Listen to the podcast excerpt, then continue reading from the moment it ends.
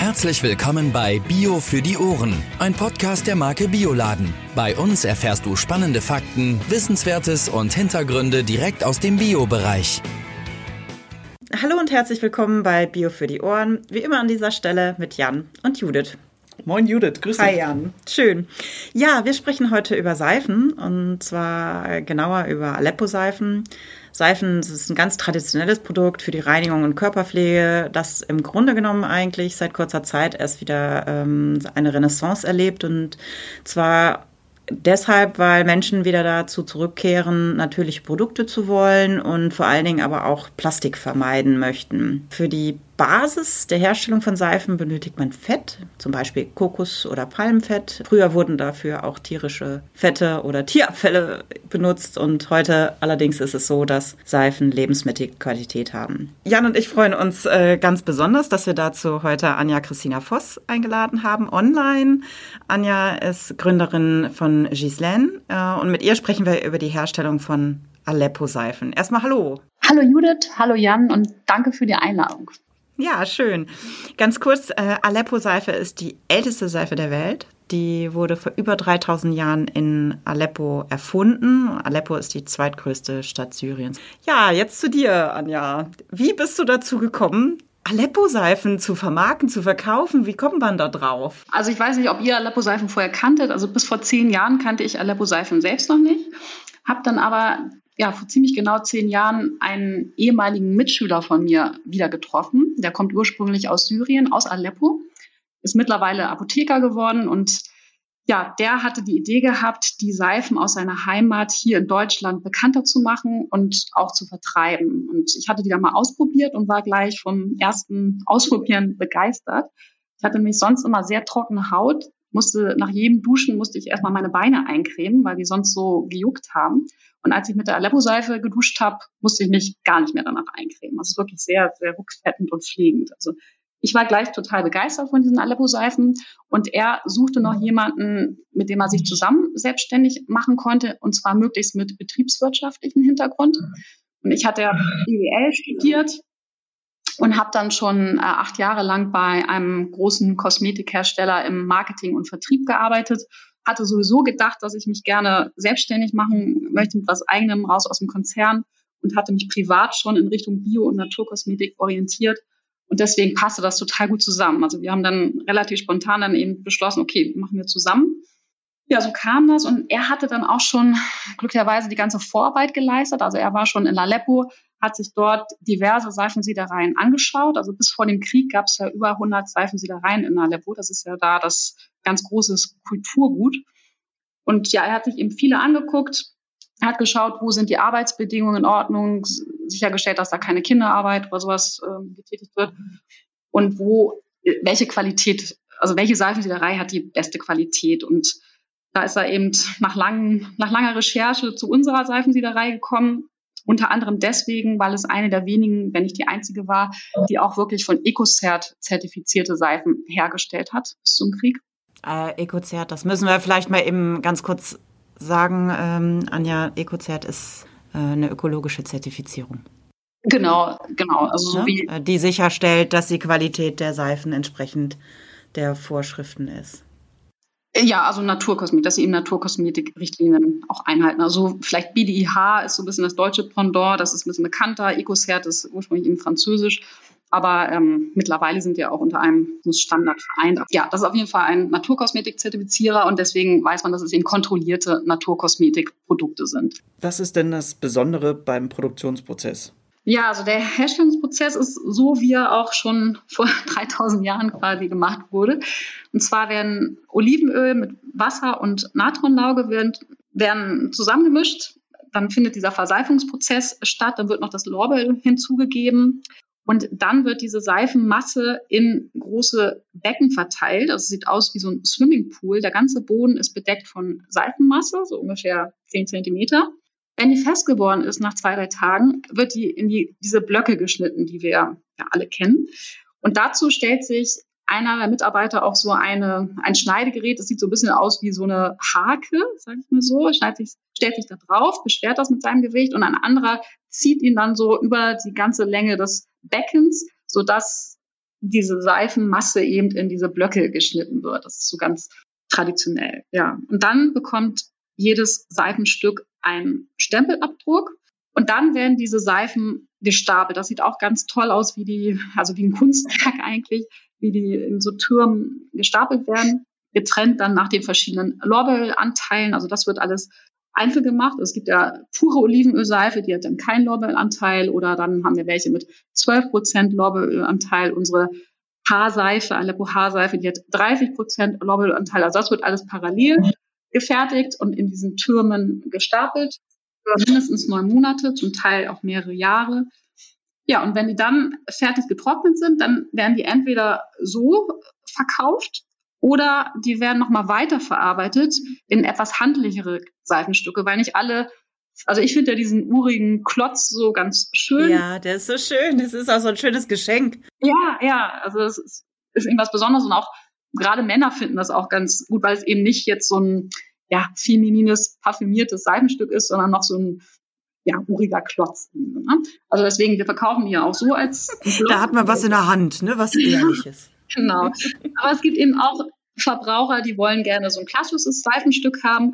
Deswegen werden ein Teil dieser Blöcke eben nach der Trocken nochmal gehäckselt in Seifenflocken und dann unter großem Druck maschinell gepresst in handlichere Seifenstücke. Und bei diesen Neupressen kann man dann auch noch Zusätze hinzugeben. Also zum Beispiel noch andere Öle wie Schwarzkümmelöl oder Schlamm aus dem Toten Meer oder rote Tonerde. Also sowas dann auch noch, so abgewandelte Aleppo-Seifen. Aber die Ursprungsrezeptur ist eben dieses Olive-Lorbeeröl. Wie lange dauert das denn dann ungefähr, wenn schon die Trocknung zwischen neun und zwölf Monate dauert? Und angenommen, die werden dann echt nochmal in, in die Flocken geschreddert? Oder wie ja, hattest du das eben gemacht? Ich glaube, ja. Habe ich gesagt, gehäckselt? Ja, ja das ist genau, dann, die werden dann nochmal in die. Ja, erzähl gerne. Das ist dann der schnelle, also der längste Part ist tatsächlich diese Trocknung. Ne? Ähm, das nachher verarbeiten, das geht dann relativ schnell. Also das haben wir ein paar Tagen dann auch geschafft. Danach muss es dann nicht mehr okay. getrocknet werden. Neun bis zwölf Monate hätte ich nicht gedacht. Ja, also, also noch war mir nicht bewusst. Nicht bei allen Seifensiedereien, also bei unserer ist es so wirklich neun Monate Minimum und wie gesagt zum Teil auch sogar mehrere Jahre. Hm? Also je länger die Seife trocknet, desto besser und während der Zeit, während dieser Trocknungszeit, oxidiert sie. Das heißt, die Außenseite der Seife färbt sich so beige-braun, innen bleibt die Seife aber grün. Und je länger die Seife getrocknet wurde, desto größer wird dieser beige-braune Teil, Anteil sozusagen.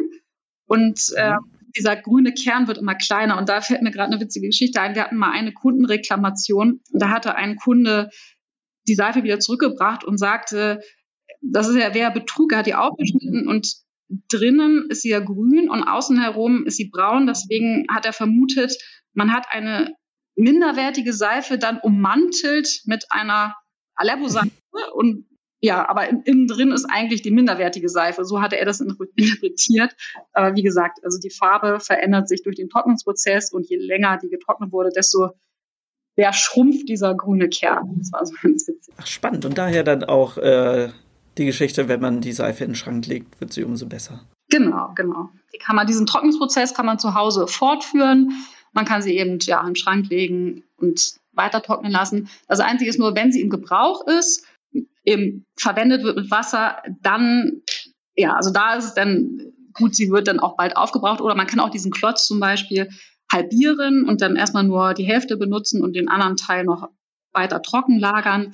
Äh, wichtig ist nämlich, dass die Seife dann auf einer Seifenschale steht, wo das Wasser auch abfließen kann. Wenn sie nämlich in ihrem eigenen mhm. Wasser so steht, dann fängt sie wieder an, weich zu werden und wird ein bisschen matschig. Und dann verbraucht sie sich auch schneller, weil da manchmal ganze Seifen ja, Matschstückchen sozusagen Abfluss gehen. Also wichtig ist, dass die Seife durchtrocknen kann. Und wir haben ja auch eine Seife im Sortiment, die hat eine, die ist an der Kordel.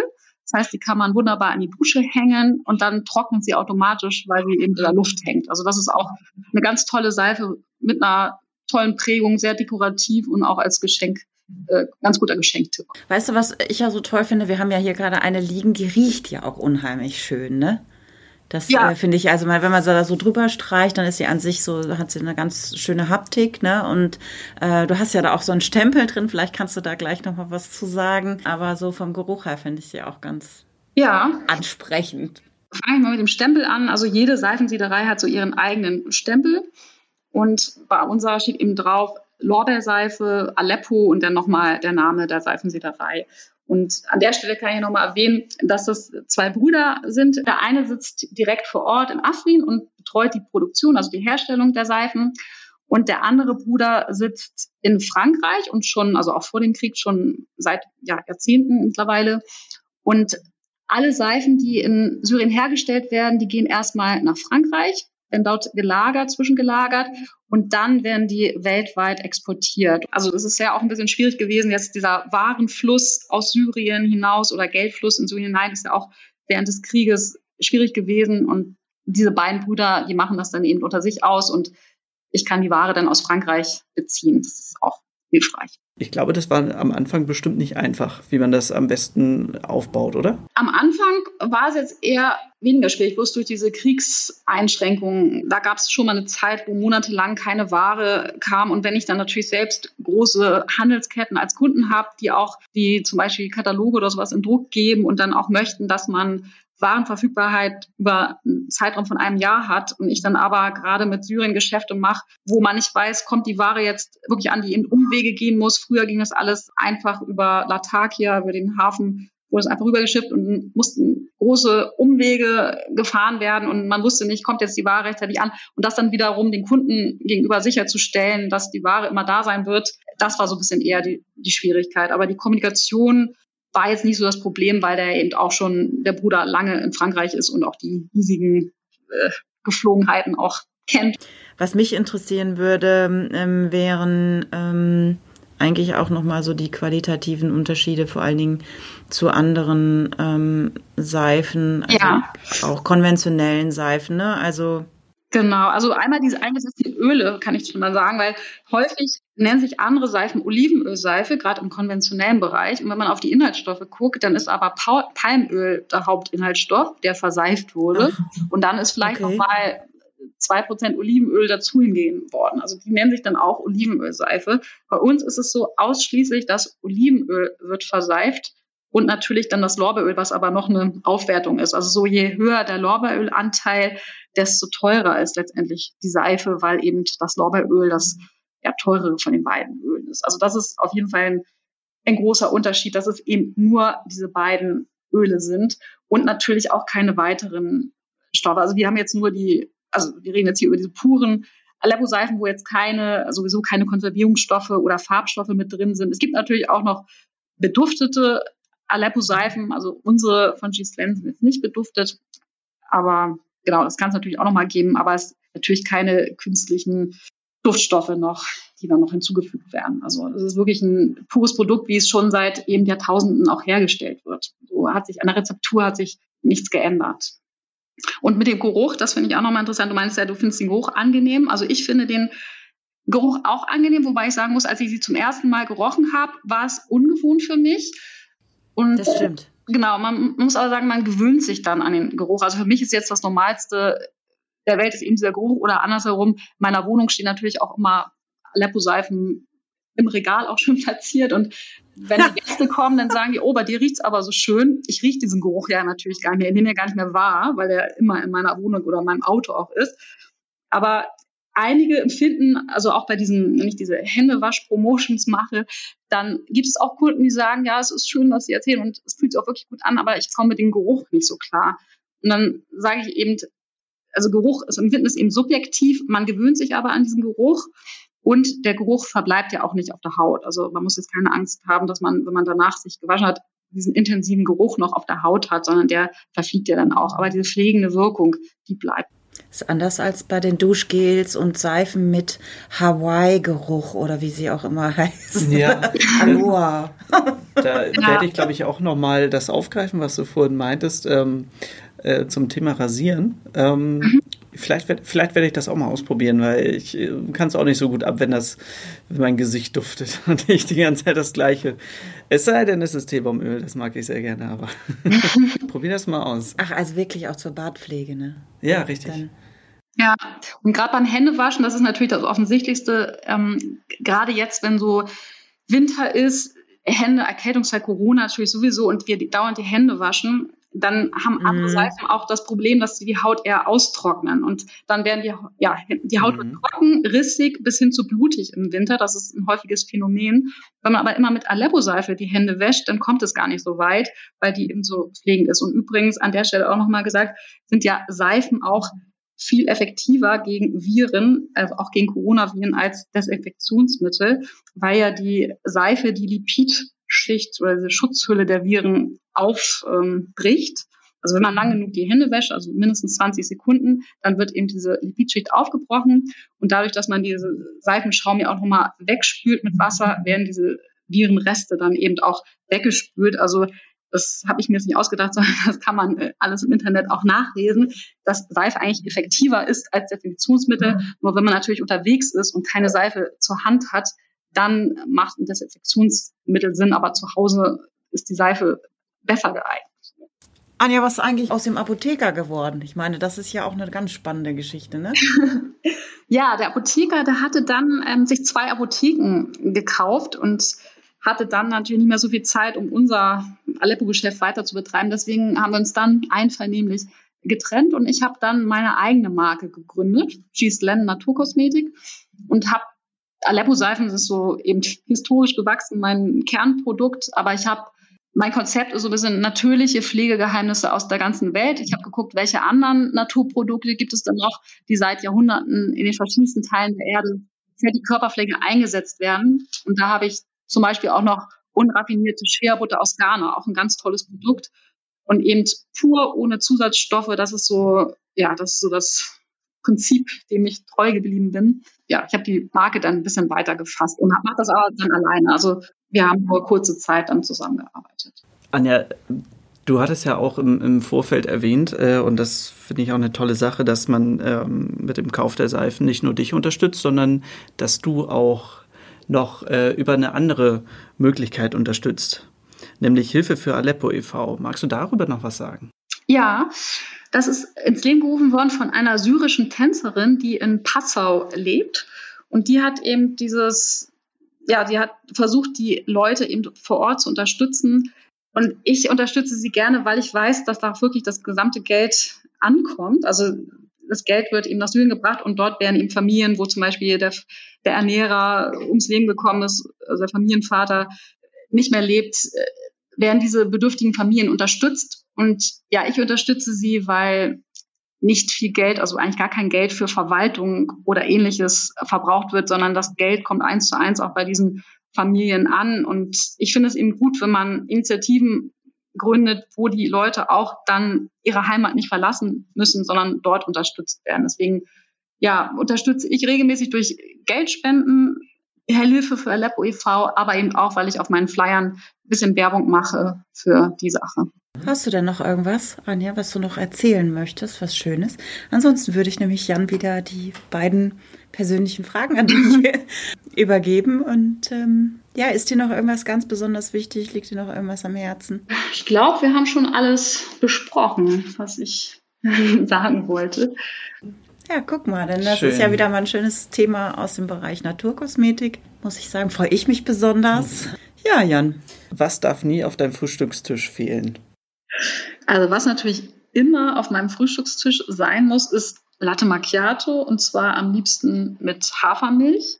Also das ist wirklich, äh, ja, das ist ja die erste Tat am Morgen, was ich mir diesen Kaffee zubereite. Das darf auf keinen Fall fehlen. Und ansonsten esse ich sehr gerne zum Frühstück, egal ob unter der Woche oder Wochenende, äh, mein Haferbrei.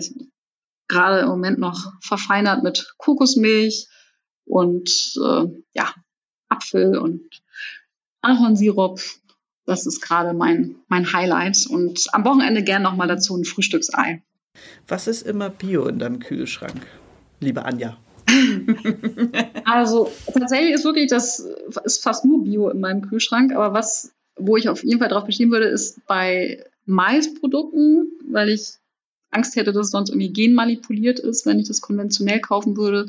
Und auch Weintrauben, weil die ja eigentlich den Ruf haben, dass sie sonst sehr gespritzt sind und das würde ich mir jetzt nicht antun. Also ich finde, Lebensmittel sollen ja dann auch, gerade Obst soll ja auch gesund sein und ja, das würde die Gesundheit fördern und da würde ich ungerne im Gegenteil meine Gesundheit entschädigen durch zu viel gespritzt ist.